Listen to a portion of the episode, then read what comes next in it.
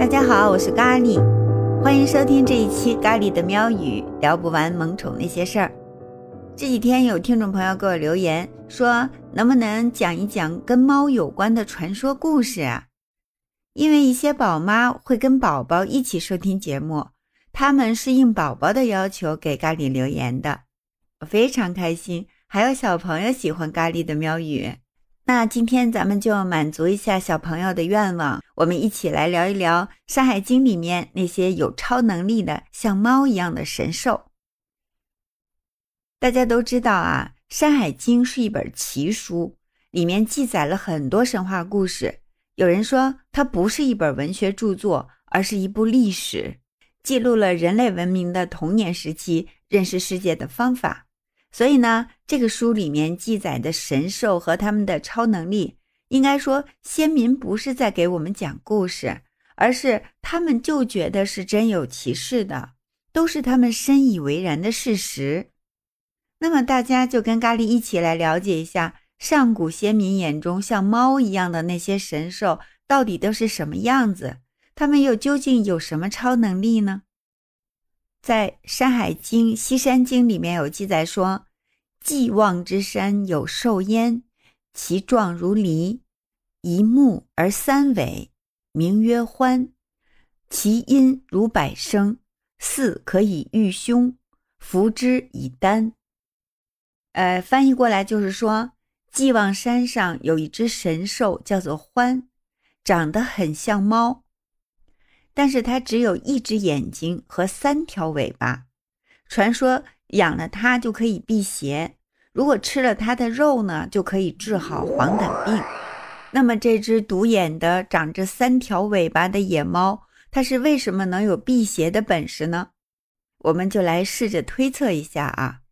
这个《山海经》里面记载是说，獾出没在无草木、多金玉的寄望山。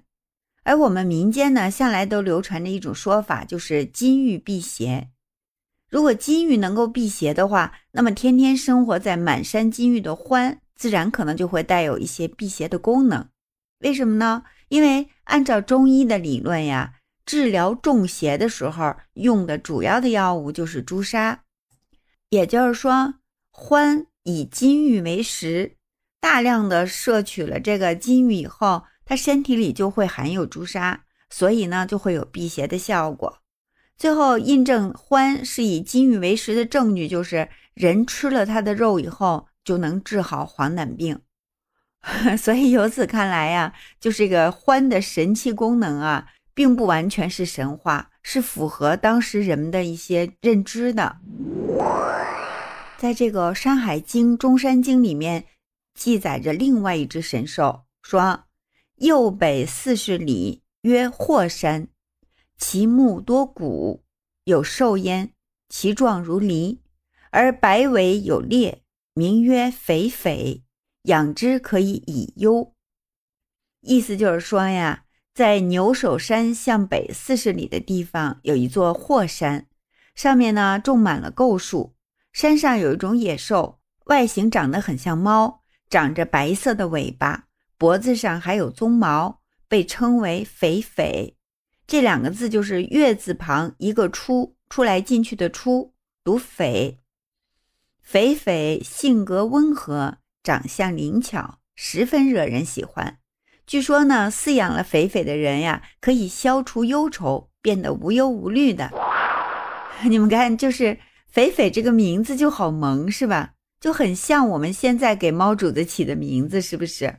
而且可以解忧，这不正是我们这些猫奴最大的诉求吗？另外还有一种神兽叫类，出现在《山海经·南山经》里，说：“胆元之山有兽焉，其状如狸而有毛，其名曰类，自为病母，食之不度。”意思就是说呀，这个胆元山上有一只野兽，长得很像猫。而且呢，长着很长的毛发，叫做类。它呢是雌雄同体的。据说吃了它的肉啊，人就可以不再嫉妒了。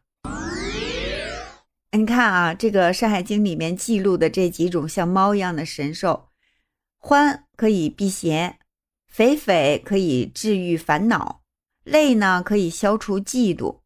他们就是又萌又有超能力，是不是？可是呢，咖喱却一点也不为所动。为什么呢？因为吃了欢才能治黄疸，吃了累才能让人不再嫉妒。那你说我们怎么舍得呢？作为资深猫奴，我们根本也不会期许猫主子会有什么超能力。再说了，再强大的超能力也不如我们主奴护宠的每一天。就这样温暖的陪伴，什么焦虑啊、孤独啊，不都自然而然的通通被治愈了吗？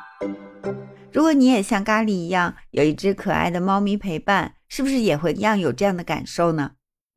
那就在评论区留下你想说的话吧。我们这期节目呢就到这儿。如果你喜欢这个内容的话，就请在节目的右下角点个赞。也请把节目分享给更多喜欢的朋友，非常感谢你，我们下期节目再见。